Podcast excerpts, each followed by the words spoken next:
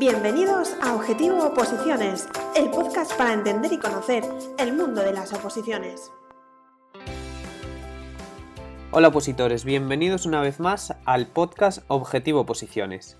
Tenemos con nosotros a Inés. Hola Jacobo, hola opositores. Lo primero que me gustaría contaros a todos vosotros es que no hemos podido tener la continuidad que nos gustaría en el podcast y estamos trabajando para que en este 2021 eso cambie. Iremos trabajando para tener una continuidad semanal o cada dos semanas de poder hacerlo. Por el momento no habrá esa continuidad, pero estamos trabajando para ello. Otra novedad sobre objetivo posiciones es que intentaremos que sean podcasts mucho más temáticos. Es decir, con esto que queremos decir, que la sección de actualidad nos hemos dado cuenta que quedaba desactualizada las pocas semanas de hacer el podcast. Y ese episodio a lo mejor se escuchaba varios meses después. Para estar al tanto de toda la actualidad tenéis tanto nuestras redes sociales, podéis registraros gratis en Oposítates para que os llegue información de oposiciones diariamente, tenéis canales de Telegram también de Oposítates, grupos de Facebook, las posibilidades son absolutas en ese sentido. Entonces, eh, la decisión es que Objetivo Oposiciones trate sobre determinados temas. Así esos episodios siempre estarán disponibles para vosotros, siempre estarán actualizados y siempre os pueden resultar útiles. Y después de todas estas aclaraciones, vamos ya con el episodio de hoy. Inés, ¿con quién vamos a hablar y qué temas vamos a tratar? En el episodio de hoy vamos a hablar con Carlos Viader y Carlos Ocaña. Carlos Viader es juez y Carlos Ocaña es fiscal y los dos nos van a contar un poco las distintas experiencias que han tenido eh, tanto en la escuela judicial como en el centro de estudios eh, jurídicos, que es a donde van los fiscales cómo es el proceso tras aprobar la exposición, qué se van a encontrar los que aprueben en la escuela y un poquito cómo son esos primeros eh, días en los destinos y en la fase de prácticas. Y algo que tendrá continuidad en Objetivo Oposiciones es la opopregunta. Inés, ¿cuál será la de hoy? Nuestra opopregunta de hoy es precisamente sobre la carrera judicial. Según la Ley Orgánica del Poder Judicial, ¿de cuántas categorías consta la carrera judicial? A. De una. B de 2, C de 3, D de 4. Al final del episodio os daremos la respuesta.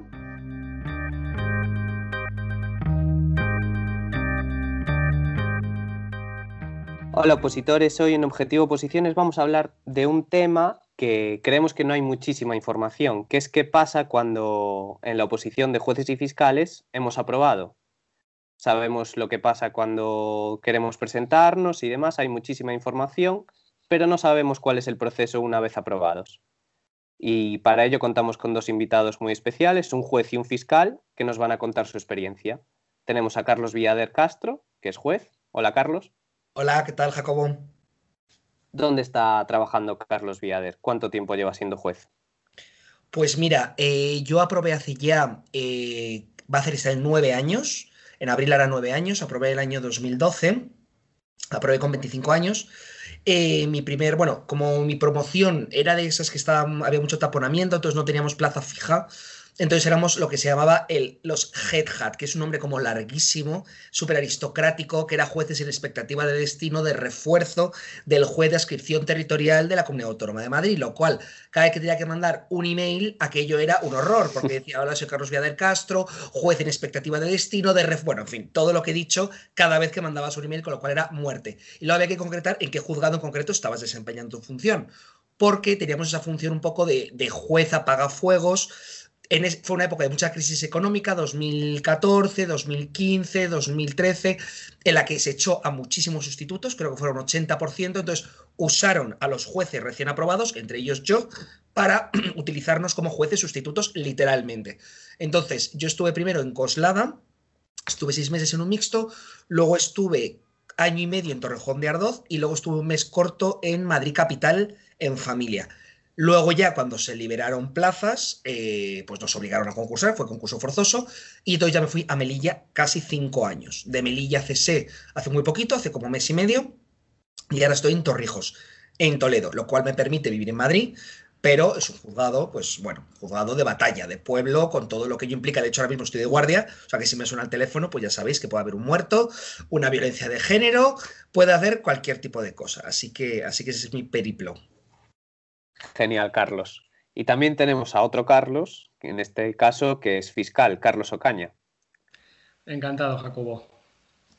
Cuéntanos, Pues Carlos. sí, te- os cuento. Pues nada, en mi caso eh, yo llevo menos tiempo que, que el otro Carlos en la carrera. En mi caso, este septiembre hará cinco años que aprobé. Eh, y bueno, después del paso por la escuela, del que luego hablaremos más tarde, pues mi primer y único destino hasta ahora ha sido la, dentro de la Fiscalía Provincial de Barcelona, la sección territorial de, de Badalona. Eh, una fiscalía, como podríamos llamar, igual que muchos juzgados de trincheras, con muchos asuntos, guardias complicadas, pero bueno, también un lugar yo creo muy interesante para, para empezar, que es al fin y al cabo yo creo que una cosa buena de los primeros destinos, el, el formarse y el tener que ver muchas cosas al principio. Para introducir un poco el tema, aclarar a los oyentes que a lo mejor no, no opositen a jueces y fiscales, que es el mismo proceso selectivo para ambos cuerpos. Entonces ahí llega un momento en el que habéis aprobado el proceso selectivo y tenéis que, elegir. ¿Cómo es ese proceso? ¿En qué momento, qué plazo tenéis para decidiros? ¿Lo teníais claro? ¿No? Carlos Villader, por favor. Eh, pues mira, el plazo es muy corto, son 48 horas o así era cuando yo aprobé. La verdad que te quedas un poco impactado porque apruebas y rápidamente tienes que tomar una decisión importantísima que es juez o fiscal. Luego es verdad que puede suceder que no te dé la plaza que tú quieras, porque no hay, hay un número determinado de plazas para jueces y un número determinado de fiscales. Cambia mucho de una mm, eh, promoción a otra que es lo más demandado. Hay años que hay gente que quiere ser fiscal y se queda en juez y gente que quiere en otras promociones quiere ser juez y se queda en fiscal. En mi promoción, por ejemplo, ocurrió que mm, mm, mucha más gente eligió juez que fiscal y mucha gente que quería ser juez se quedó en fiscal. De hecho, los 15 primeros, eh, yo era el número eh, 9, eh, cogieron 12, 13 cogimos juez y 2 cogieron fiscal, por ejemplo. Pero esto no siempre así. Entonces la gente es como, ah, por ejemplo, antiguamente era mucho más demanda- demandado fiscal que juez. Los números 1 y los primeros de la promoción se cogían fiscal porque aún sigue pasando, pero antes era escandaloso, los fiscales iban a destinos, que me corrija Carlos, mucho mejores que los jueces, porque las fiscalías suelen estar en sitios mucho más grandes y con la reforma de la ley de demarcación de, mm, de- planta judicial, ahora los juzgados están en sitios más grandes, pero hubo muchos años que es que había juzgado en cada pueblo perdido. Entonces, claro, mucha gente decía, mira, antes de irme al pueblo ese de 300 habitantes, prefiero hacerme fiscal. Ahora eso ha cambiado, pero aún así, que Carlos ahora cuente su versión, pero creo que es así, los fiscales siguen teniendo de todas maneras, creo, mejores destinos en cuanto están en poblaciones más destacadas. Sí, efectivamente, es lo que comentas, Carlos. En cuanto al plazo, es cierto lo de las 48 horas, pero que tenga cuidado la gente que nos escucha, porque les puede suceder como me pasó a mí. Yo lo tenía claro, o sea que por mi caso no hubo ningún problema. Pero como yo me fui a examinar la última semana de los orales, a mí no me dieron plazo. Es decir, a mí me dieron ya la hoja de elección de la carrera y ya me dijeron, eh, tienes que rellenarla antes de salir del Tribunal Supremo. Es decir, que yo la verdad es que lo pensé y dije, menos mal que yo lo tenía claro. En mi caso sí que tenía claro que quería ser fiscal, pero claro, imagínate que llegas allí pensando que voy a tener 48 horas, que es lo normal, pero parece que como que la última semana se ponen nerviosos, quieren ya tener todos los papeles preparados y puede ocurrir que te diga la- el auxilio judicial que está allí, no, no, no puedes salir, tienes que rellenarme la hoja de elección de la carrera, que si no, no sales. O sea que en eso... eh, cuidado con ese tema. Y sí, también lo que comentabas del tema de los destinos, efectivamente. Es verdad que ahora ha cambiado un poco el tema en el sentido de que ya quizás no son destinos tan buenos como en un primer momento, pero efectivamente eh, siguen siendo destinos mejores. Por ejemplo, la última promoción de fiscales, eh, ha, ha habido gente que ha podido en primer destino incluso elegir Barcelona capital, que eso fue una cosa que, por ejemplo, en mi promoción, esto al final depende de promociones. En la mía eso no fue posible, no nos salió Barcelona capital, pero, por ejemplo, este año sí que ha habido unas cuantas plazas de fiscales ya directamente Barcelona capital, ciudad de la justicia. Claro, eso para jueces es absolutamente imposible de imaginar que ya en primer destino pudieras estar en la, en la ciudad de la justicia, en un juzgado de instrucción o en un juzgado de instancia. Entonces, evidentemente, claro, el tema de la elección pues, de destinos ahí está. Pero bueno, al final yo creo que esa es una cuestión que, se puede tener en cuenta efectos de elegir, pero al final lo que uno tiene que elegir es aquello que le llama, aquello que, que le gusta y bueno, las otras cuestiones las puede tener en cuenta, las debe tener en cuenta, pero al final son cuestiones accesorias, yo creo. Y os pregunto a los dos, ¿ese papel que tenéis que rellenar simplemente es elegir eh, el cuerpo? Juez Sí. o fiscal. En ese momento solo esa la decisión. Cuando yo aprobé era así, era un papelote y ponías carrera, pone carrera, yo creo que era como carrera judicial o carrera fiscal o acceso a la escuela judicial. Yo creo que era escuela judicial o centro de estudios jurídicos. Eso era, yo creo que era la elección. Sí, efectivamente. En mi año, no sé si a lo mejor Carlos en el tuyo no te lo pedían, en el mío además me acuerdo que también me pedían el número de la seguridad social, que yo como nunca había, bueno, yo no sabía que tenía número, la verdad es que me, quedé un poco preocupado porque de esto que, le dices a al auxilio judicial, oye, yo es que no he trabajado nunca, no, no sé siquiera si tengo el número de la seguridad social. Entonces igualmente te hacen rellenar la hoja, eso sí, te dan un correo electrónico y te dicen, pues la mañana te vas al, a la seguridad social por la mañana, aprovechando que estás libre, pides el número y nos lo mandas por email y hice eso al día siguiente. Me fui por la mañana, pedí el número de la seguridad social y lo mandé por email. Y bueno, por lo que habéis comentado, los dos lo teníais claro. Comentadnos cuáles fueron los motivos para por qué teníais claro ser juez y ser fiscal. A ver, yo debo decir que Carlos me corrija que el papel del fiscal, incluso cuando haces la oposición, es un poco desconocido. Yo la verdad que incluso cuando opositaba, para mí lo que hacía exactamente un fiscal, a mí no me quedaba claro. Yo creo que la gente en general sabe muy bien lo que hace un juez, sobre todo un juez en lo penal, luego lo que hace un juez en un contencioso, en un social, en un civil, que son la inmensa mayoría de los jueces, no lo tienes tan claro. Tienes claro, pero bueno. Pero lo que hace un fiscal mm, los informes, que interviene también en lo civil, interviene en lo contencioso, incluso interviene en lo laboral, eso no lo tienes tan claro hasta que empiezas a ejercer, salvo que tengas alguien en tu familia que sea fiscal o que te lo cuente de primera mano. Yo, vamos, yo lo elegí por pura intuición. A mí es que me gusta mucho mandar. Entonces, yo tenía claro que si quería mandar, tenía que hacerme juez, porque los fiscales son autónomos en su función, pero bueno, siempre tienen más, eh, se someten al principio de mm, jerarquía, dependencia jerárquica, y bueno, no son tan jefes como, digamos, los jueces. Y además, al final, el juez es el que toma la decisión casi siempre, en casi todos los ámbitos. Y a mí eso, a mí eso me gusta, con lo cual yo lo tuve bastante claro. También no dudé nada. Yo en mi caso lo tenía claro, pero, pero, lo mío fue un poco diferente porque yo sí que fui de los que eh, estaba durante la carrera cuando decidí opositar y ya durante la oposición yo era de los de que quería ser juez y empecé a opositar con la idea de, de, ser juez, pero yo creo que a raíz de tener a uno de mis preparadores que era fiscal y que me hablaba mucho de la función del fiscal y a mí siempre me ha gustado muchísimo el derecho penal y la verdad no me veía mm, en los primeros años quizás en un juzgado mixto, llevando asuntos ordinarios, verbales, que a mí personalmente no me llamaba mucho la atención, pues yo creo que me fue metiendo el gusanillo y al final, es curioso, empecé la oposición con una idea muy clara, yo juez, juez, seguro, y al final cuando terminé la oposición era no, no, yo fiscal sin, sin ninguna duda. El fiscal al final, pues es un poco lo que dice Carlos, efectivamente, a ver, eso hay que tenerlo en cuenta. Si bien es verdad que existe mucha leyenda negra sobre el tema de la dependencia jerárquica, eh, evidentemente la dependencia jerárquica existe. Eso no quiere decir que siempre vayas a tener a una persona encima que todo lo que hagas te lo vaya a controlar, a corregir. Eh, gracias a Dios, los buenos jefes al final confían en los fiscales y les dejan hacer. Pero evidentemente hay determinadas decisiones que van a tener pues una especie como de, de control. Entonces eso hay que tenerlo en cuenta. Ahora, si eres una persona que te gusta el derecho penal, que te gusta tener una posición activa en el proceso, que te gusta un trabajo dinámico porque un día estás en un juzgado de lo penal haciendo juicios, al día siguiente estás haciendo delitos leves, al día siguiente estás de guardia de violencia de género. Bueno, pues es un trabajo que tocamos todas las ramas del proceso penal. Pues yo creo que fiscal, la verdad es que es una profesión bastante, bastante chula y además está muy bien el tema del trabajo en equipo. Al final, la fiscalía somos un equipo, estamos todos juntos y, sobre todo, al principio, yo la verdad que admiro a los jueces el primer día que los primeros meses e incluso años que llegan y están en su despacho solos y el fiscal siempre va a tener al compañero de al lado, al decano, al fiscal jefe y, hombre, eso quieras que no, al principio se agradece bastante. Y en vuestras promociones, eh, ¿todo el mundo lo tenía tan claro como vosotros? ¿O conocéis casos de compañeros, colegas que pues a lo mejor no lo tenían tan claro, que les pasó como Carlos Ocaña, que al principio pensaban una cosa y después eligieron otra? ¿Cuál suele ser lo más habitual en lo que conocéis? Carlos. Sí, eh, pues eh, yo por lo menos en mi promoción creo que salvo dos, chicas que sí que eligieron un juez y no les llegó y tuvieron que ser fiscales, pero que luego la verdad es que decían que estaban encantadas de fiscales. Eh, creo que en general fuimos una promoción que lo teníamos bastante claro. La gran mayoría de los que de, las, de las personas de mi promoción eligieron fiscal y pudieron ser fiscal, ya digo, solo dos chicas pidieron ser juez y no les llegó pero luego por lo que he hablado con ellas no se arrepienten del cambio. Y creo que en general la mía fue una promoción que lo tenía bastante claro. Así que por lo menos en ese aspecto éramos una promoción bastante unitaria. Sí, en la mía también, como comentaba antes, eh, pasó eso, que hubo gente que se quedó que quería ser juez y se quedó en, se quedó en fiscal, entre comillas, por supuesto. Fiscal es, fantástico, parece que es como menos, ¿no? Eh, coincidió así. Entonces yo, la verdad que la gente con la que hablaba estaban encantados con la elección.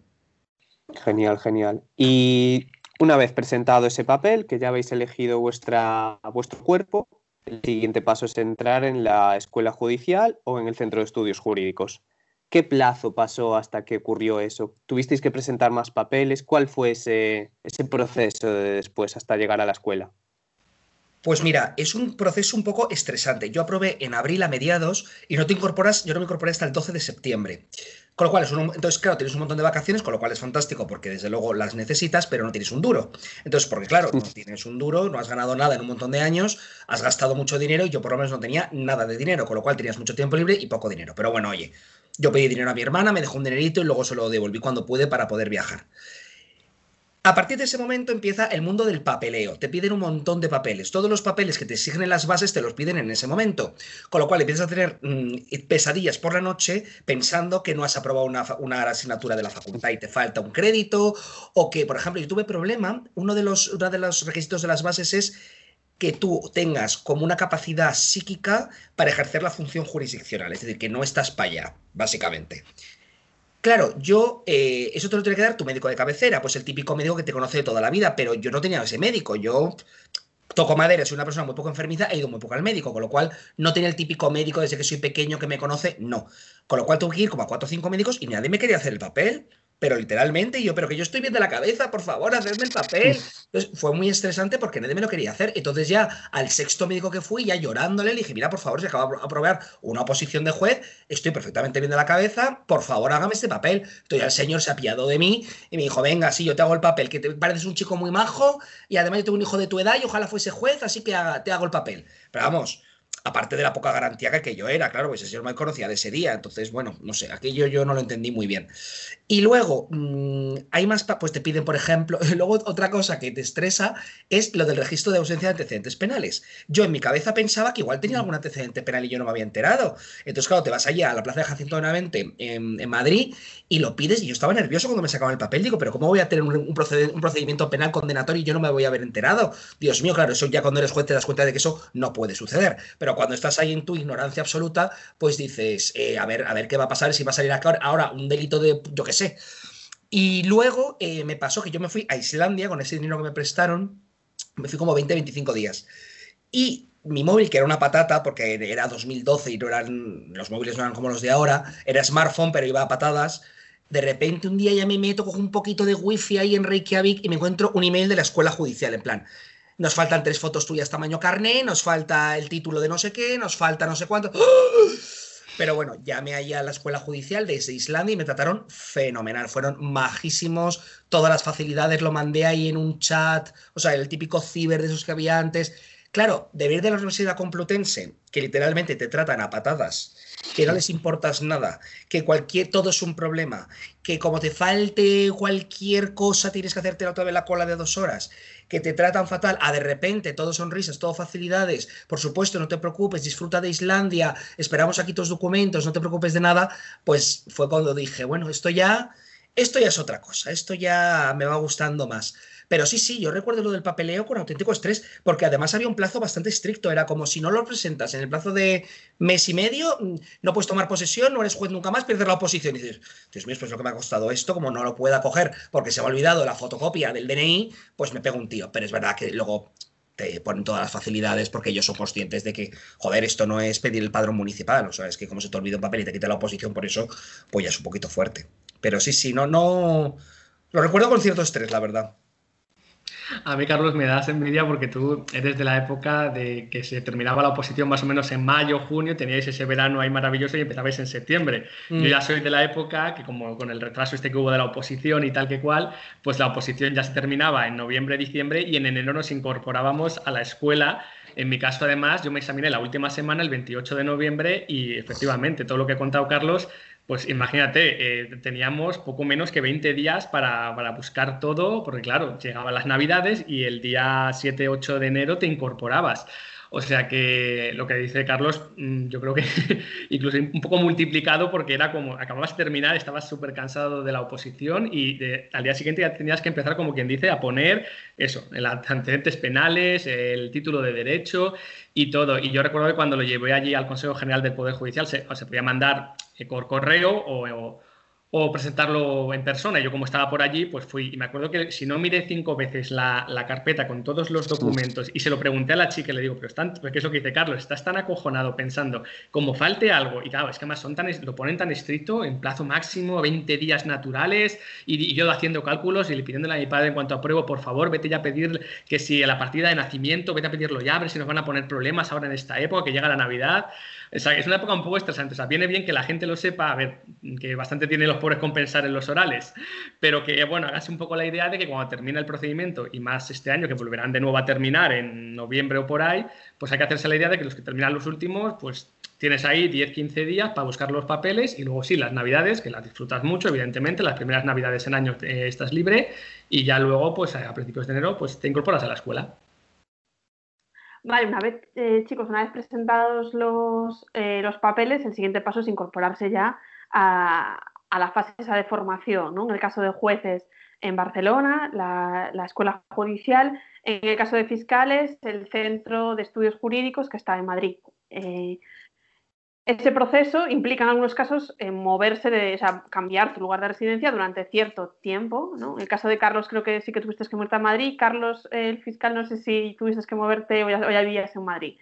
Pero bueno, implica moverse, ¿no? Mm, sí, no, yo en mi caso mm, me, tenía que mover a Madrid porque yo no soy de Madrid, yo soy de Santander. Lo que pasa es que sí que es verdad, yo tuve la suerte que mi pareja vivía en Madrid, entonces yo todos esos problemas de búsqueda de piso y tal, eso Carlos, el otro Carlos, el Carlos Juez, os lo comentará seguramente mejor porque yo la verdad es que tuve mucha suerte, no tuve que preocuparme de temas de piso ni nada. Carlos, me imagino que eh, que en ese caso es un poco también locura irte a Barcelona, buscar piso, eh, tienes un salario que ahora nos hablaréis también, ¿no? que los, bueno, los jueces y los fiscales en práctica ya cobran un salario, es pequeño pero lo cobran, pero bueno, eh, irte a Barcelona, eh, buscar un piso eh, solo o con alguien, hay un grupo de aprobados, ahora los hay, ¿no? en aquella época, cuando yo aprobé en 2012, todavía se llevaba mucho el Facebook, era lo que se llevaba, no había, había WhatsApp, pero no se hacían esos grupos de WhatsApp de ahora, lo cual yo agradezco porque los grupos de WhatsApp se han ido totalmente de las manos en la vida de 2021. Entonces, en aquel momento lo que hizo un compañero fue crear un grupo de Facebook. Entonces ahí la gente empezó a hablar de, oye, yo soy de no sé dónde, necesito, quiero compartir con uno, con dos, con tres, yo prefiero solo con chicas, yo prefiero solo con chicos, a mí me da igual chicos que chicas. Claro, me promocionamos 204, era un montón de gente. La escuela judicial está en Barcelona, lo que implica que el 90% más somos de fuera, porque, como Carlos sabrá, hay muy pocos opositores catalanes. Muy pocos. Entonces, gente de Barcelona es que había poquísimos, casi todos éramos de fuera. Entonces, claro, otro factor de estrés es buscarte piso en Barcelona. Yo como me fui a Islandia, eh, entré en contacto con dos chicos y nada, pues nada, nos conocimos por Facebook. Y entonces delegué completamente la búsqueda de piso en ellos, sin conocerles de nada, porque yo me voy a Islandia todo julio y yo no voy a poder buscar piso. Así que yo, en mi, en mi absoluta mm, inocencia de la vida, mm, delegué en ellos y ellos buscaron el piso. Y yo vi el piso en el que iba a vivir el día 11 de septiembre, que fue el día de la diada, además, porque empezamos el día 12 de septiembre en Barcelona. El piso resultó que estaba fenomenal y además sorteamos las habitaciones y me tocó la mejor habitación, que era la que tenía baño dentro y terraza. O sea, ideal. Me tocó la suite de la casa. Por la típica casa, pues como tantas de familias, de tres dormitorios, porque claro, una habitación era mucho mejor que las demás. La típica habitación de los padres, ¿no? Pues a mí me tocó la habitación de los padres. Con lo cual en eso estuvo fenomenal, tuve mucha suerte. Luego dijimos cómo derrotar pero ya los demás, mm, como que cada uno se habituó a su habitación, sobre todo yo, pero los otros tampoco quisieron cambiar de habitación, con lo cual fenomenal. Uno de mis compañeros de piso medía dos metros y ese no se quería cambiar de habitación porque solo una habitación tenía una cama de dos metros, el resto eran todas mucho más pequeñas. Y luego el tema de la pasta, pues bastante agobiante, porque claro, desde que yo aprobé en abril bueno, desde que aprobé el no, desde nunca había ganado dinero hasta eh, el día que te incorporas. Cuando tú te incorporas, te pagan en septiembre la parte proporcional, con lo cual no te pagan el sueldo completo, te pagan pues desde el 12 de septiembre hasta el día 30 de septiembre. El primer sueldo que yo tuve fueron 700 euros. Imagínate tú con 700 euros lo que te puedes pagar en Barcelona eh, con la fianza, con el transporte y con todo. Yo compartí con dos personas más porque para mí era inviable por completo eh, vivir solo en Barcelona, imposible y pagaba como 450 euros por la habitación. Ganábamos alrededor de 1.200 euros con lo cual, bueno, te daba para vivir. Ahora, yo, por ejemplo, no me cogí un, un, AVE en todo el curso, porque el AVE son 200 euros o 180 y yo no me podía gastar 200 euros en un AVE porque es que entonces no comía, literalmente, con lo cual me tragué pues mm, autobuses de 7 horas a punta pala o aviones de esos que estabas por la noche ahí dándole a refrescar a ver la oferta de Vueling que te salía barato para poder viajar. Entonces la verdad que vives un poquito justo. Había compañeros a los que sus padres les ayudaban, o sea, llegaba, ellos lo llamaban el rescate, llegaba pues el día 20 de cada mes y decía, ya me llegó el rescate. Y yo, pues qué suerte, ¿no? Oye, fenomenal, ojalá yo tuviese ese rescate. Pero yo el día que aprobé, mis padres me dijeron, se acabó, majo, se cierra el grifo, ni un duro más, para nunca más. Y, ya está. Entonces, pues bueno, pues vives de tu sueldo y vives, ¿eh? Vives. Hombre, yo no tenía responsabilidades familiares, no tenía hijos, no tenía nada. Era yo, yo conmigo mismo. Y vamos, trabajando en un juzgado, Carlos lo sabrá, la gente vive con mucho menos y unidades familiares completas y, viven. O sea que bueno, ganas poco, pero te las puedes apañar. Ahora que tenemos la capacidad, yo creo, el ser humano de casi siempre y dentro de unos límites de vivir pues con lo que tienes, te adaptas. En ese caso es, igual, el salario de prácticas de los jueces y de los fiscales es. Yo creo que sí, la verdad. Eh, creo que quizás la única pequeña diferencia que pueda haber, corrígeme Carlos si, me equivoco, es que mm, creo, por lo que me, han contado, que vosotros sí que tenéis una especie como de comedor en la escuela y que luego cuando ya no estáis en la escuela y estáis de prácticas, creo que os pagan un poco más porque ya nos dan de comer, ¿no? Creo, creo recordar. Son como 150 euros. En la escuela judicial te pagan la comida lo cual ha sido un caballo de batalla porque había gente que no le gustaba la comida de la escuela, entonces no comía en la escuela, pero te lo, o sea, te quitaban esa parte del sueldo igualmente comieses o no comieses. Cuando vas a las prácticas tuteladas, te lo dan. Entonces pasas a 1350, que oye, quieras que no, pues oye, se agradece mucho, sí. Sí, esa es la única diferencia, porque a los fiscales, eh, no sé por qué, como no tenemos, bueno, sí, como no tenemos comedor en el centro de estudios jurídicos, se nos pagaba la misma cantidad que a los, que a los jueces en la escuela. Lo cual, a ver, es un poco injusto porque, claro, nosotros la comida, es verdad que, bueno, mm, comíamos al final en la cafetería, como nuestro, en el centro de estudios jurídicos está justo detrás de la Facultad de Derecho de la Complutense, bueno, pues comíamos en, allí en el comedor, pero bueno, como Carlos seguramente sabrá, a ver, la, cafetería de la Facultad de Derecho, bueno, pues no está mal, es un menú universitario, es barato, pero en fin, después de tres meses comiendo allí acabas bastante hasta las narices. Sí. No, la comida de la escuela judicial está muy bien, es una buena comida, pero había gente que no, sencillamente no le gustaba, punto. Eh, ¿La escuela judicial eh, cuánto dura, Carlos? Pues duraba, yo empecé el 12 de septiembre y acabas como en junio, julio, es como un curso escolar. Oh, yo creo que ahora lo han alargado un poco, yo creo que ahora son como más tipo 10 meses, pero vamos, igual han alargado un mes. En mi época sí, fue como un curso escolar, ahora será igual dos o tres semanas más largo. Y en el caso de los fiscales es mucho más corta la formación, ¿verdad? Sí, totalmente. Nuestra formación, toda, toda, la parte teórica y la parte práctica son cerca de siete, meses. Eh, la parte teórica, la parte del Centro de Estudios Jurídicos, por lo menos la mía, y creo que sigue exactamente igual, no llego ni a tres meses. Entonces es una parte que yo digo la verdad, eh, más que de sobra. O sea, yo no sé, quizás Carlos, pero yo el último, los últimos dos, tres semanas a mí la formación me sobró bastante, porque ya empiezan a ser cuestiones muy específicas, de seminarios, de mucha charla, y al final donde de verdad se aprendes en las prácticas. Entonces yo la verdad esos dos meses y veinte días de de Centro de Estudios Jurídicos. Encantado por estar con unos compañeros magníficos y geniales, pero en cuanto a formación, pues bueno, si me hubieran quitado dos semanas no me hubiera pasado nada. Cuéntanos un poquito ahí, Carlos, cómo funciona eh, la escuela fiscal, esa, bueno, el Centro de Estudios Jurídicos. Llegáis allí, vale, dos meses, tres, tres meses de formación teórica, entre comillas. Eh, ¿Cómo se organiza? ¿Se organiza por bloques? ¿O ¿Tenéis clases prácticas? ¿Hacéis cómo es eso? La teoría, la teoría os la sabéis de la posición. Efectivamente.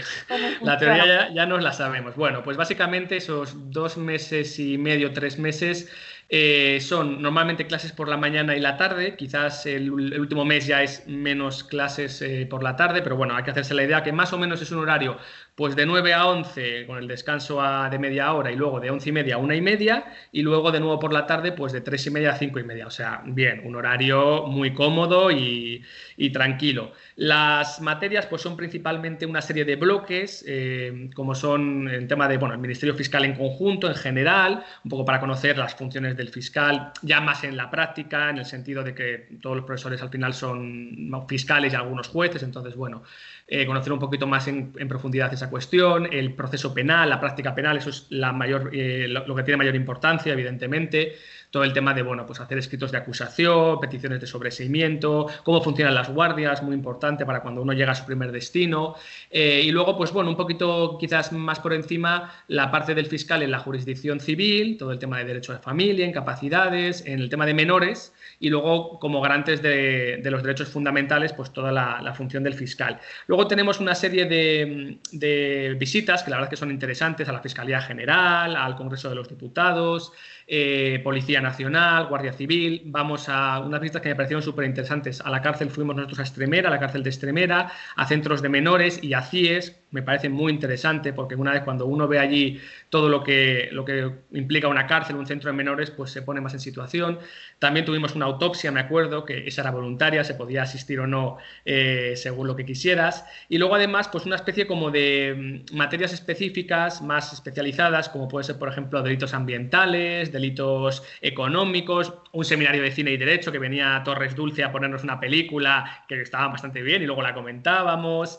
Eh, y luego pues intentábamos hacer unas simulaciones de juicios. Pero claro, yo en esto me muero de envidia con los jueces porque si mal no recuerdo, ellos creo que tienen una sala de vistas para simulaciones, creo, ya está, creo que tienen hasta togas para ponerse y todo. Nosotros la verdad es que en eso no, no teníamos nada de eso, o sea que la simulación la montábamos un poquito como podíamos, pero bueno, y, y poco más la verdad sobre todo eso. Y luego pues bueno, sí que venían muchos fiscales a darnos charlas, todos los fiscales de las especialidades, violencia de género, menores, delitos de odio, todo esto, venían a a darnos pues, charlas y tal. En cuanto al tema del trabajo, pues la verdad es que es bastante cómodo, es decir, no se puede considerar que la que la carga que tengamos en el centro de estudios jurídicos sea alta, para nada, creo que vivíamos bastante bien. Al final de la formación hay una evaluación, pero esto es muy importante, o por lo menos en mi año, y creo que casi siempre se mantiene esta regla, el escalafón no varía en el caso del centro de estudios jurídicos, es decir, tú entras, yo entré siendo el número 11 de mi promoción y sabía que saldría siendo el número 11. Eso para mí, bueno, pues yo creo que está bastante bien, porque te quita esa presión, no ves a tus compañeros como competidores, sino como lo que son, ¿no? Compañeros, y yo creo que te relajas bastante. Y, la verdad es ya poco más. Al final, una evaluación, pero bueno, ya, ya digo, no, no puede modificar en principio el escalafón. Y eso serían básicamente esos dos meses y medio. En el caso de los jueces, Carlos, eh, es más larga la formación, como comenta el otro Carlos, hay tenéis incluso juicios, eso, sí que lo, he escuchado yo, que incluso llevan actores en algunos casos, ¿no? Para, o escuché yo a alguien, lo escuché que aprobó, sí, sí, sí, sí, llevan actores lo había eliminado de mi mente, pero sí, Sí, sí, sí, sí, A ver, es muy parecido a lo que comenta Carlos, pero es más largo. Eh, es muy parecido. Pero en nuestro caso sí varía bastante el escalafón. De hecho, en mi promoción hubo gente que perdió 60 puestos. 60 puestos, 70 puestos, eh, y que los ganó. Con lo cual, claro, parece que es una tontería, pero luego a la hora de escoger plaza es bastante importante. Eh, yo gané, por ejemplo, eh, cuatro puestos, que bueno, pues siempre vienen bien. Pero claro, cuatro arriba, cuatro abajo, pues bueno, pero 60 es, mucha, es mucha diferencia, porque sí que nos evalúan eh, varias sentencias a lo largo del curso, lo de puntualidad, varios trabajos en grupo, asistencia, participación en clase, etcétera. Pero básicamente son sentencias lo que nos evalúan. Pues básicamente lo que dice Carlos, se divide básicamente en instancia y en instrucción. Hay profesores de instancia, pues que se refieren básicamente a civil, y profesores de instrucción que se refieren básicamente a penal. Luego hacemos simulaciones de juicios, también visitamos la cárcel ahí de Brians 2 en Barcelona, estuvimos cinco días, que fue una experiencia bastante interesante. El CIE no lo, visité en la escuela judicial, lo visité en Madrid cuando estuve en prácticas tuteladas, que fuimos al CIE aquí de Madrid. Y luego, eh, pues te viene también gente bastante interesante. También tuvimos lo de Torres Dulce y el coloquio de cine y derecho. Em, y luego, pues algunas em, conferencias por las tardes pues a veces interesantes y a veces pues no eran muy interesantes, era un auténtico rollo, porque es que además mm, yo he hecho tantas clases en mi vida de oyente, yo además hice dos carreras, hice derecho ya, de entonces acabé de clases, de sentarte y escuchar una hora entera, que es que yo ya he perdido la capacidad de concentración, o sea, me parece terrible ese concepto de clase de hola me siento, hola escucho a un señor hablando una hora, hola me levanto y me voy. O sea, parece terrible. Entonces, cuando yo he tenido que preparar alguna cosa, salvo que me han obligado, prefiero hacerlo lo más interactuante posible, porque es que si no se hace mortal. Entonces, además, a ver, la parte teórica, joder, a ver, siempre tienes que aprender, siempre, si hacemos profesiones que siempre estás aprendiendo, pero coño, que lo teórico, joder, que ya tenemos 326 temas encima, o sea, ahora lo que nos interesa son la parte práctica, cómo se hace una sentencia, cómo se hace un auto, cómo se hace una providencia, las guardias, eh, cómo tratar con los funcionarios, eso es lo que es interesante. Entonces, para mí la escuela judicial fue interesante, para mí es, me pareció excesivamente larga, no creo que fuese necesario un año entero. Además, hay que tener en cuenta que esta oposición, la gente que la aprueba tiene alrededor de 28 años, 27, 28. Si añades dos años más, te plantas en 30 años, cuando empiezas a ganar un sueldo. Entonces, claro, la gente está como, oye, quiero casarme, oye, es que quiero tener hijos, oye, es que quiero empezar a tener, a darle entrada para una hipoteca. Es claro, se hace aquello muy largo y, claro, ganando ese sueldo, hombre, vives, pero no ahorras nada, absolutamente nada. Gente, gente que tiene deudas cuando aprueba la oposición y tiene que empezar a devolver. Yo tenía deudas cuando aprobé la oposición. Entonces, joder, mm, creo que con unos cinco meses, cuatro meses, súper concentrados, creo que, oye, ya está. Lo que es muy bueno y muy útil, que supongo que ahora preguntaréis por ello, las prácticas tuteladas. Eso sí que creo que no les sobra ni un mes, ni un día, creo que no les sobra nada. Y yo, de hecho, alargaría las prácticas tuteladas y quitaría un poco a la escuela, porque incluso ahora han acortado las prácticas tuteladas con la última reforma de la ley orgánica del Poder Judicial. No me quiero adelantar, Inés. Sí, pero Carlos, eh, todas las razones que me estabas ahora hablando y has dicho una cosa que me ha hecho mucha gracia. Esto de, joder, que es que tenemos 320 y tanto temas y tal, es que me acabo de acordar, es lo que ahora me ha venido a la memoria. En mi segundo o tercer día en el Centro de Estudios Jurídicos me acaba de venir el flash del de, eh, profesor fiscal explicándonos lo que era básicamente el tema 2 de procesal civil y de procesal penal, o sea, la competencia de, de todos los tribunales, empezando por la sala de lo civil, y yo pegándome un tiro y diciéndole al compañero de al lado, esto es el tema 2. Me lo explican a mí ahora, hombre, evidentemente sé de lo que hablan, pero me refrescaría algunas cosas, porque al final, cuando tú trabajas de juez o de fiscal, al final ejerces lo que, lo que tú usas todos los días, hay cosas que se te quedan un poco en el tintero, que luego la refrescas rápidamente. Yo ahora que he vuelto a un civil después de 6 años, venía un poco asustado y luego rápidamente la verdad que te pones y no pasa nada.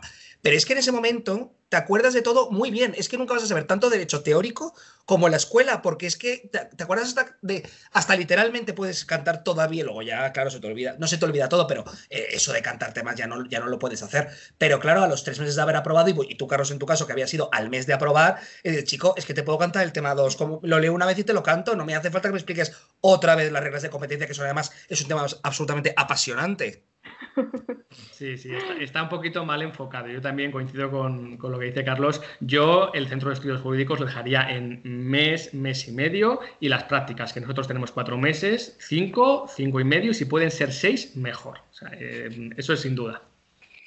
Antes de hablar de las prácticas, bueno, eh, porque la gente que nos escucha eh, sepa un poco cómo es el ambiente de pues 100, 250, 200, 200 personas, 50, 30, da igual, las que, las que coincidan, recién aprobada la posición, después de años de estudio, que se juntan ahí, ya está, está aprobada la posición, ya pues, he conseguido mi objetivo, ¿no? que en muchos casos pues eso les lleva mucho tiempo, cómo es el ambiente, cómo se vive esa experiencia, hay realmente tanto cotilleo como se dice que hay, o hablo de la escuela judicial porque es donde que más se conoce, me imagino que en el centro de estudios jurídicos pasará igual, pero cómo es esa situación y cómo es el ambiente. A ver, en la escuela cada persona se la toma de una manera. Hay gente que se la toma como si fuese un año, vamos, como va a la escuela, vuelve a su casa, todos los fines de semana vuelve a su casa, mm, la escuela va a estudiar lo que tiene que estudiar y se vuelve y no quiere saber nada de la escuela y ya está. Y luego tienes el, que yo creo que en mi promoción sea la mitad de la gente, la gente que va, como no te dirá desfasar, pero la gente va a pasárselo bien, o sea, va a, aprender, vamos, a aprender, además da tiempo a todo, yo siempre lo digo en Twitter, digo, da tiempo a todo, da tiempo a que hagas tus sentencias bien, a que te ponga una buena nota, a repasar y a que hagas los deberes, porque tienes deberes, porque no deja de ser un curso teórico, pero da tiempo a salir y da tiempo a, a salir con, a conocer un montón de gente nueva, además, con la perspectiva del tiempo, te das cuenta de lo importante que es haber hecho buenas migas con los compañeros, porque nunca sabes dónde te los vas a volver a encontrar. O sea, es que yo ahora, por ejemplo, que he vuelto a Torrijos, o sea, yo en Melilla tenía tres compañeros de promoción allí. Y en, Torrijos, que somos cuatro, una es compañera mía de promoción. Y el chico nuevo que va a llegar al cuatro, yo creo que también va a ser compañero mía de promoción. Hombre, a ver, si eres una persona que no conocías a nadie, pues bueno, pero si eres una persona que ya tienes una buena relación con esas personas, pues se facilita mucho la vida yo cuando llegué a Melilla, al tener tres compañeros de promoción, pues no estás tan solo, porque joder, que son personas que he tratado ya en la escuela, ya las conozco, no eran íntimas amigas mías, de las cuales sí me hice una vez estando allí. Entonces, bueno, y luego, bueno, parejas que se rompieron a porrón, parejas nuevas a porrón. Yo creo que en mi promoción salieron 14, 15 matrimonios, ¿eh? Por lo menos. Y muchos siguen a día de hoy con hijos y con de todo. Gente que venía con la novia, con el novio de los desde hace 10 años y que llegaban allí al mes, la novia o el novio desaparecían y se iban o, no se emparejaban. Oye, lo daban todo y luego pues se emparejaban con una nueva o no. Da tiempo a todos a salir un montón, a luz de gas, a, este otro sitio que está ahí arriba, la parte alta. Bueno, eh, Sutton, a Sutton Yo me lo he pasado súper bien, la verdad, muy, muy bien. Además, Barcelona es una ciudad maravillosa, es que Barcelona es fantástica. Además, para yo Barcelona lo conocía de pasada, pero es una ciudad que es una pasada, con el mar, con la playa. Eh, vivía yo, vivía en el ensanche, con lo cual es una ciudad estupenda, hace súper buen tiempo. Es un ambiente generalmente festivo. No hay mucha competitividad porque aunque hay mucho cambio en el escalafón, pero nadie va a suspender. Es raro que alguien suspenda la escuela, es muy, muy raro. Entonces, al no ser eliminatorio, oye, hay gente que dice, oye, mira, si pierdo 10 puestos en el escalafón, pero esto es un año que no me va, o sea, es un año que no vuelve. Porque además, bueno, pues mucha gente es la primera vez en su vida que sale de su ciudad. O sea, yo porque hice Erasmus, pero mucha gente ha nacido en X ciudad, ha estudiado en X ciudad y otra vez en su vida que sale de casa de sus padres. La primera vez, y a lo mejor tiene 28 años o 27 años, o 30 años, o 32 años. Claro, de repente verte con dinero, no mucho, pero con dinero, mm, ya por fin con tu, propio trabajo, con una posición por fin sacada, un montón de gente de tu edad alrededor y todo el mundo deseando pasárselo bien, pues ¿para qué te voy a decir más? Los fiscales, Carlos, mucho más concentrados, en menos tiempo Sí, en menos tiempo, efectivamente. En nuestro caso, nada, son tres meses, pero la verdad es que fueron unos tres meses geniales. Yo además tuve la suerte, eh, aunque bueno, esto ahora opiniones de todo tipo, pero yo tuve la suerte de ser de una promoción pequeñita. Éramos nada más 35 eh, de fiscales de ese año y la verdad es que a mí siempre me, ha, siempre me ha gustado que fuéramos una promoción tan pequeñita porque nos conocíamos todos perfectamente. Eh, la primera noche antes de empezar al día siguiente clase hicimos una quedada de los 35, alquilamos un local, bueno, 34, que una compañera no se enteró la pobre por el grupo de WhatsApp y apareció al día siguiente y ya nos conocíamos todos. Pero salvo esta compañera, pues esos 34 quedamos la noche anterior y, bueno, y la verdad, lo que dice Carlos, eh, los compañeros en general, muy buen ambiente, la gente efectivamente va ahí a pasárselo bien, a disfrutar, tienen muchas ganas. Los amigos que haces, porque evidentemente hay gente con la que tienes buena relación, pero luego pasa la escuela y bueno, pues no volverás a saber de ellos. Y luego está tu grupo de amigos. Yo con mi grupo de amigos sigo en contacto diario, muchos todavía siguen aquí por Barcelona, por Cataluña, otros ya se nos han ido, pero sigues todavía y ahora pues empieza la época de que las bodas, que si los bautizos, entonces es una amistad que se mantiene a lo largo de, pues, del tiempo, de los años. Eh, efectivamente es más concentrado y yo creo que precisamente por ser más concentrado nuestra escuela da menos juego para el tema pues de, aunque en nuestra promoción hubo alguno, o sí que hubo alguna ruptura de pareja, pero claro, es que estamos tan poquito tiempo que, que, da menos, que bueno, dan menos posibilidades, pero bueno, sí, también hay. Pero al final lo, importante sobre todo es que es una época genial, yo la recuerdo con bastante cariño, los amigos que haces en esa época yo creo que son amigos de por vida y, tienes tantas ganas de pasártelo bien, de salir, de disfrutar, lo que dice Carlos, tienes un sueldo, es poco, pero es que es un sueldo, es que la mayoría llegamos allí sin haber cobrado jamás un sueldo. Yo cada, cada final de mes que me metieran ese dinero y decía, joder, me están metiendo este dinero por estar sentado escuchando a un profesor que me está contando cosas, es que soy un privilegiado. Vale, sí, me lo he currado, pero joder, ahora mismo soy un privilegiado y si apetece de cañas, me voy y no tengo que llegar a casa porque no hay nadie esperándome en casa, no está papá, no está mamá, o sea que en ese aspecto la verdad es que es una época genial. Después acaba la escuela, Carlos Fiscal, y, tenéis las prácticas. ¿Cómo se escogen las prácticas? Es decir, tenéis unos sitios concretos en los que hacerlas, en el caso de los fiscales, o no, y podéis elegir. Sí, pues eh, las prácticas son unos cuatro meses y eh, cada año cambia un poco porque no hay una distribución, vamos a decirlo así, siempre igual. Por ejemplo, cuando nosotros llegamos, nos comentaban mm, mucho los profesores que en principio tendría que haber mínimo dos peticionarios para cada provincia. O sea, tú en principio sí que te puedes ir a tu provincia a hacer las prácticas, pero exigían que hubiera un mínimo de dos fiscales para poder ir a esa provincia. Y si no, pues tenías que quedarte en un sitio donde hubiera al menos otro peticionario. Pero luego lo cambiaron, es decir, a mediados de curso nos dijeron que no, que se habían esforzado y que habían hecho gestiones y que te ibas a poder ir. Entonces, eh, hubo compañeros, por ejemplo, que se fueron ellos solos eh, pues, a determinadas ciudades. Entonces, en principio no hay problema para elegir. Eh, yo ahora no sé, porque cada año esto cambia, si ahora te exigen de nuevo que vuelvan a ser otra vez dos personas mínimo para que haya un, grupo, un equipo de tutores y tal. Yo me quedé en Madrid, por mi pareja y tal, aunque yo era de Santander, no me volví a Santander, me quedé en Madrid.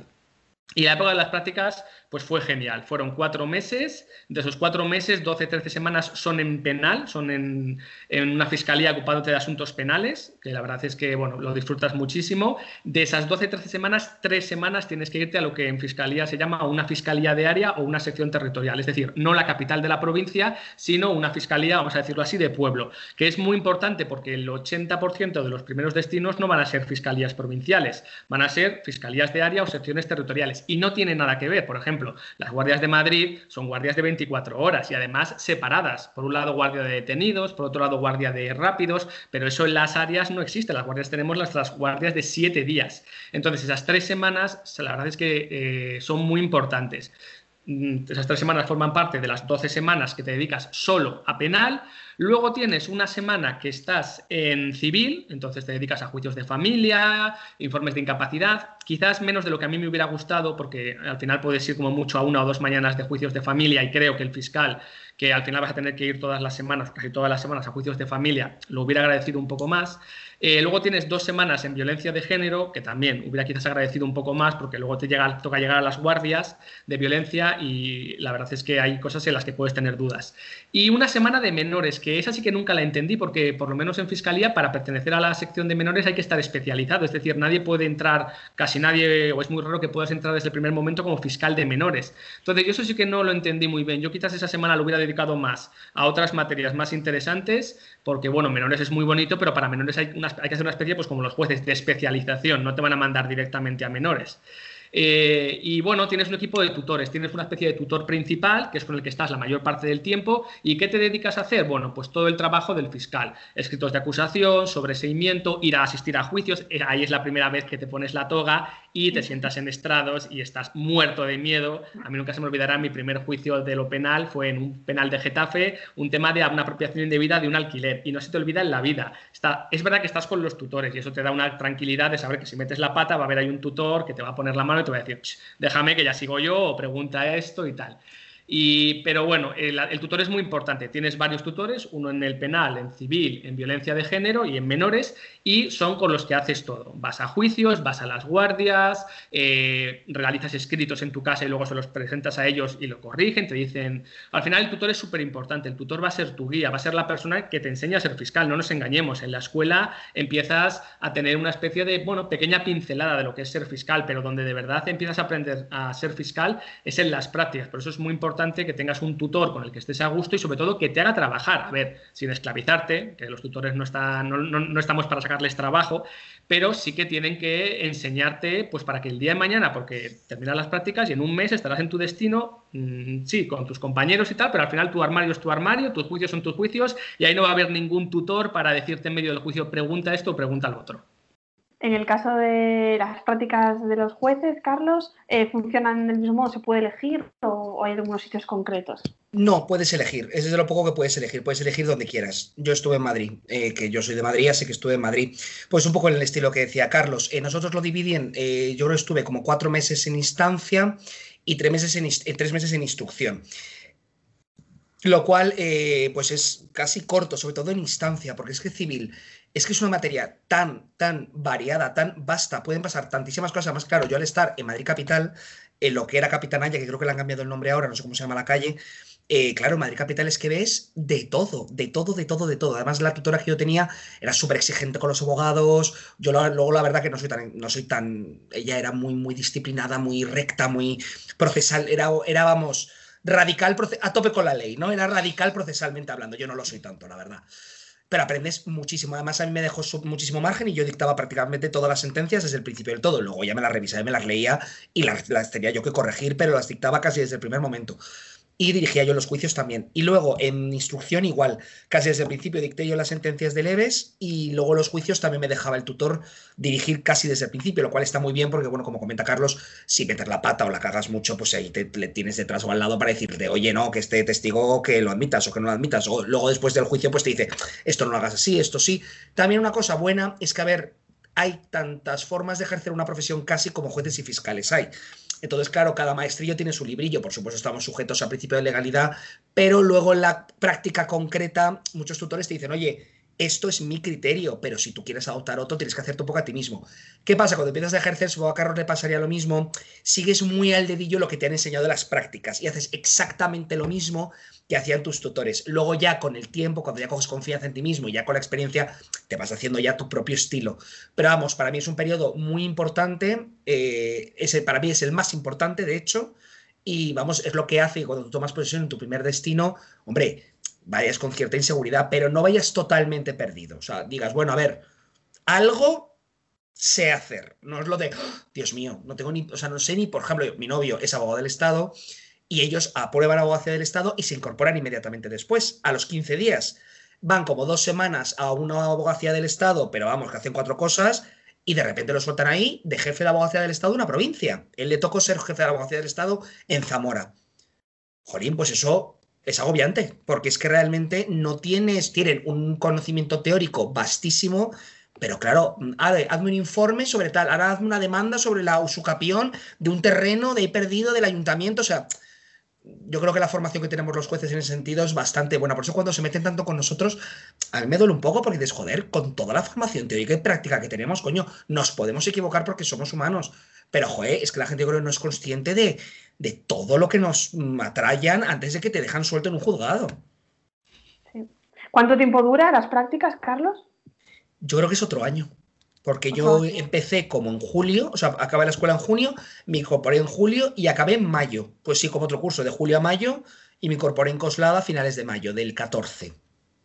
Ahí después, en los dos casos, en, el caso de los fiscales y los jueces, acaban las prácticas que tienen una fecha concreta en que acaban, ¿no? Mm, ¿Y cuánto pasa hasta que realmente os incorporáis a vuestro primer destino? Es decir, la elección del destino, ¿cuánto tiempo pasa? ¿Es muy rápida o pasa mucho tiempo? Es poco, ¿no, Carlos? En mi caso fueron un par de semanas o tres. En mi caso es que como nos, pero fue únicamente porque nos pilló el mes de agosto en medio, entonces ahí nos dieron el mes de agosto de vacaciones y bueno, eh, terminamos el 31 de julio, el mes de agosto de vacaciones y el 4 de septiembre, me acuerdo, elegimos destinos. Pero es, lo que dices, Carlos, salvo que te pille vacaciones de por medio, hay que hacerse la idea de que pueden ser dos, tres semanas entre que terminas y eliges destino. Y ahí es muy importante el tema de la elección de destino. Mm, hay que, hay que levantar teléfono y empezar a llamar como locos a las fiscalías, a los juzgados, a informarte, porque claro, a ti te dan una lista de destinos, depende de la promoción, más larga o más corta, en mi caso pues eran 36 plazas, eh, y ahí empieza lo que si los grupos de WhatsApp de las simulacros, que siempre al final hay broncas o gente que cambia, y claro, en promociones como la mía no tanto, pero imagínate una promoción de 200 personas que el número 12 un día antes cambie de idea.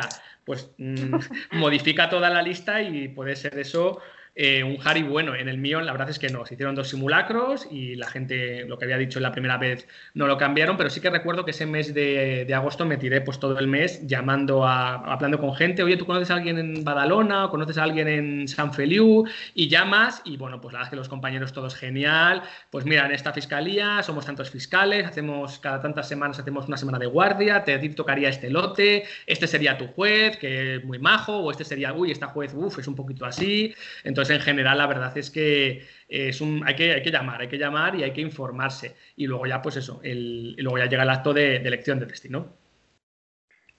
Eh, aprovechando que os tenemos a los dos y que el juez y el fiscal tienen mucho trato entre, entre sí, cómo es la relación con, bueno, con los fiscales, con los jueces, esa primera relación, al principio comentabas, Carlos, ¿no? Pues eh, me toca tal juez, ver cómo es, o sea, o me toca tal fiscal o lo que sea. ¿Cómo es esa relación aprovechando que, os tenemos aquí, aunque se sale un poco de, la temática, por comentar un poco las distintas perspectivas?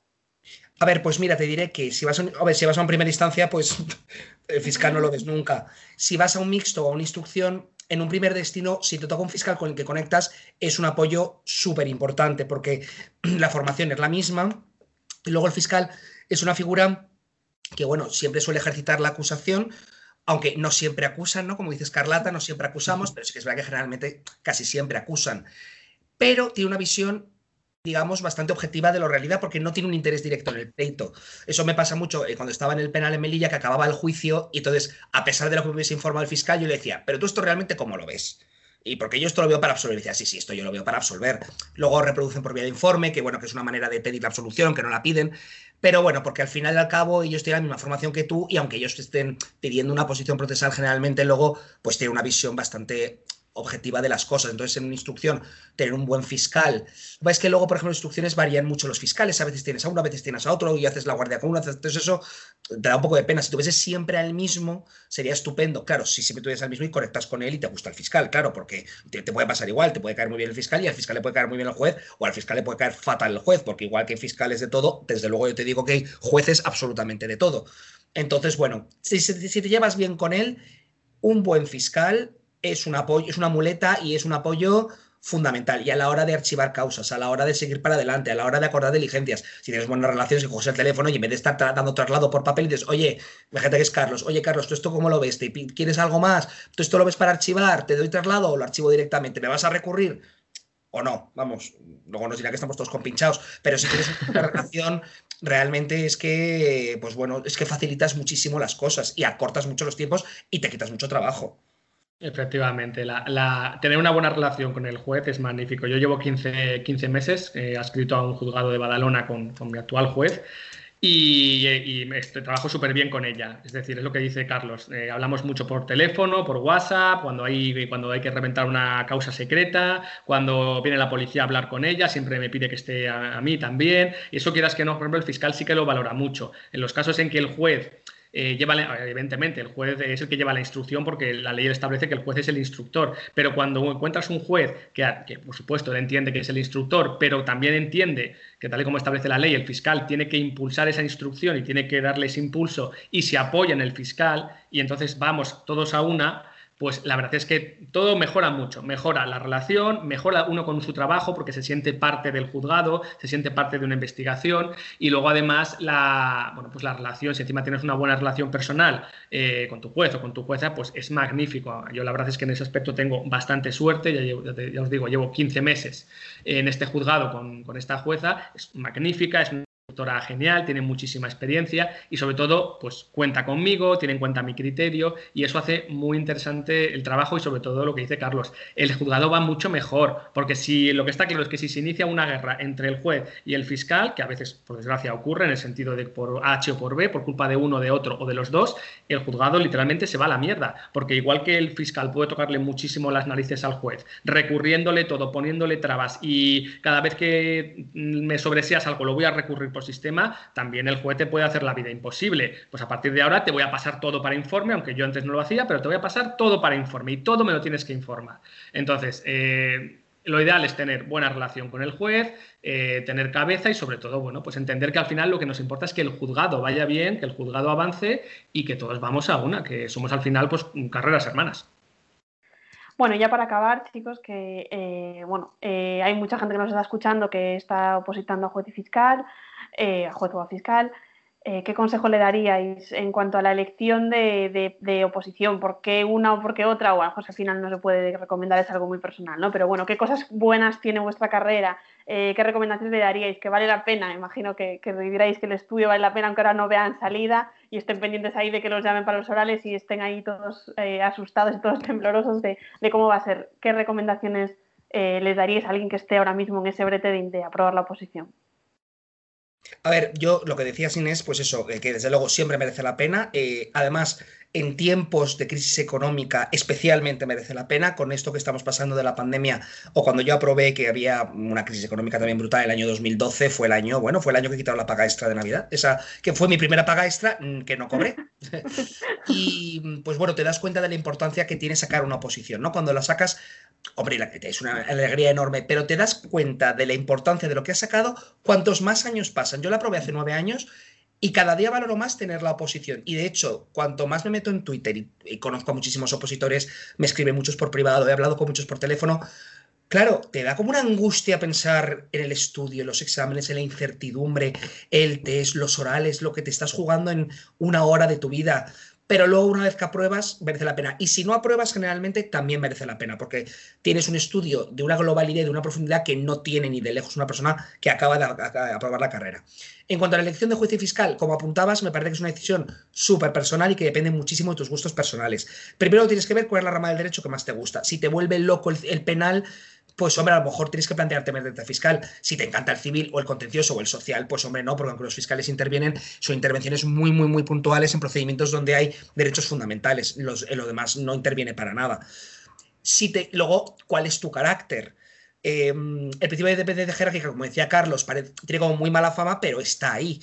Entonces, bueno, si eres una persona que a lo mejor odias que te supervise todo alguien, pues hombre, entonces métete a juez porque, hombre, tienes la audiencia provincial, pero en tu día a día no te va a supervisar nadie lo que haces, hombre, te van a supervisar a través de los recursos y por supuesto, la inspección te va a supervisar, pero lo que es el ejercicio de la función jurisdiccional, salvo que prevariques o hagas barbaridades, tienes un rango de actuación pues con mucha más independencia y muchísima más libertad. Si eres una persona, pues bueno, que te sientes más arropada alrededor de gente, em, con compañeros, como dice Carlos, en el despacho de al lado, que te gusta más el trabajo en equipo, pues a lo mejor es mejor que optes por el por fiscal. Efectivamente. Eh, bueno, en cuanto a lo de que si merece la pena o no, por supuesto, o sea, si merece la pena, o sea, eso, eso es indudable. E incluso, efectivamente, incluso aun cuando no se aprueba, eh, los conocimientos que uno adquiere, la verdad es que son súper útiles. Y luego, la decisión. Yo lo que sí que recomendaría es, eh, si se puede, Intentar quizás eh, hablar más en confianza con algún juez o fiscal. Es verdad que al final nuestros, los preparadores son jueces o fiscales, pero quizás esto, esto como que queda siempre un poco al margen, ¿no? Como que parece como que lo dejamos para cuando apruebes y tal. Pero yo sí que os recomendaría, sobre todo quizás más por la faceta de, fiscal, por lo que decía antes Carlos, que el juez, mm, todo el mundo sabe lo que hace el juez y cuando estudiamos la oposición estudiamos la instrucción dirigida por el juez. Entonces, evidentemente, pero yo sí que recomendaría quizás a la gente que le llame la atención lo de ser fiscal, que no es tan conocida como la función de juez, pues que intente hablar con algún, con algún fiscal o incluso un día pasarse por, por una fiscalía eh, y ver, porque a lo mejor fue lo que a mí me pasó, cuando un día conoces una fiscalía y ves cómo funciona y ves, por ejemplo, pues la, especialización que tenemos los fiscales, que a mí siempre eh, me parece pues, una materia súper interesante. Yo, por ejemplo, formo parte de la sección de delitos de odio de, mi fiscalía. Entonces, todos los delitos de odio de, de la fiscalía en la que yo estoy los llevo yo exclusivamente. Entonces, eso te permite, pues, por ejemplo, un conocimiento de una materia que quizás de la otra manera pues, no tendrías, que de vez en cuando verías, pero, pero hasta ahí. Entonces, yo sí que recomiendo a la gente que, se, que hable, que hable a lo mejor con algún juez o con algún fiscal y le diga, a ver, ahora en serio, eh, negro sobre blanco, ¿en qué consiste esta función? ¿Cómo es, ¿Cómo es el día a día? No me hables de la ley, que yo me la conozco muy bien, háblame del día a día. Eh, ¿Qué hacéis? ¿Qué, hace un fiscal o qué hace un juez en el día a día? Y sí, efectivamente, eh, ya por último, está siempre yo creo ese binomio de, por un lado, la independencia del juez, que también yo creo que tiene la carta negativa quizás de la soledad, en el sentido de que, a ver, la, la decisión final yo creo que debe pesar mucho, yo siempre lo he pensado. El que decide al final es el que tiene esa carga. Entonces, esa independencia tiene también quizás el contrapunto de la soledad del juez, que al final, evidentemente, los jueces se acostumbran a vivir con ella porque además es parte de su carácter, frente a por eh, la fiscalía entendida como espíritu de equipo, pero evidentemente sujeta a un criterio de dependencia solo de, respecto a determinadas cuestiones, es decir, no se controla todo, pero evidentemente siempre hay un superior en el que un día te puede decir, pues mira, respecto de esta eh, decisión que has adoptado, yo no la veo así y al final las cosas como son, donde manda patrón no manda marinero. No es un control diario, puedes en, el, en la mayor parte del tiempo tu función la ejerces libremente, pero hay que tener en cuenta que, evidentemente, independientes en, en esta carrera solo están los jueces, los fiscales eh, tenemos autonomía, ojalá tuviéramos más, evidentemente, pero la independencia es un elemento propio del juez y la autonomía es una cosa del fiscal. Mira, Inés, ya para acabar, eh, para poner un ejemplo muy concreto, yo ya he tenido un caso, eh, como estoy de guardia, me han traído un detenido porque le han pillado en su casa literalmente 2.400 plantas de marihuana, ¿vale? Y 130 kilos de droga. Lo han traído al juzgado, le hemos tomado declaración, entonces he hablado con la fiscal y me ha dicho, convoca la comparecencia de prisión porque te la voy a pedir. La prisión no se puede acordar salvo que el fiscal te la pida. Sencillamente hace la comparecencia y el fiscal te pide la prisión pero hay que decide si la toma, si se pone la prisión eres tú. Entonces tú tienes que pensar, ¿qué bando prefieres? ¿El del fiscal que se ha mirado la causa igual que tú, pero que se limita a pedirte la prisión, aunque es una solicitud, requisito necesario para acordarla? También hay fiscales que te la piden siempre por si acaso, como ocurre con las órdenes de protección, que es como, bueno, yo te la pido y ya tú si eso acuerdas. Otros, los buenos fiscales, que también son la mayoría, no te la, no, te, la piden cuando hay que pedirla. ¿Qué eres más de la pido o eres más de yo la adopto mm, porque es lo que me gusta en la decisión. Ahora, con todo el peso que conlleva la decisión de meter a una persona en prisión provisional. Claro. Mm, pues muy bien, chicos, pues nada, que muchas gracias por compartir con nosotros este rato y por contarle a toda la gente que nos escucha, pues cómo es el proceso eh, después de la oposición y muchas gracias por vuestro tiempo. Muy bien, muchas gracias a vosotros. Un placer.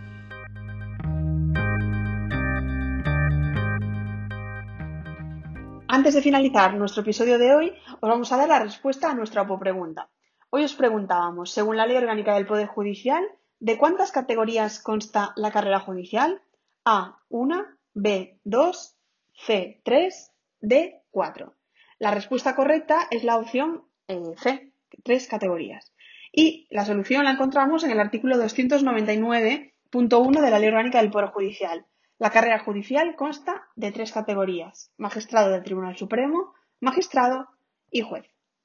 Esperamos que os haya gustado nuestro episodio de hoy. Os recordamos que eh, podéis seguir nuestro podcast en iVoox, en Spotify y en iTunes o en cualquier otra plataforma de podcast y además también podéis seguirnos por nuestras eh, redes sociales, Facebook, Instagram o Twitter. Adiós. Adiós opositores, hasta el próximo episodio.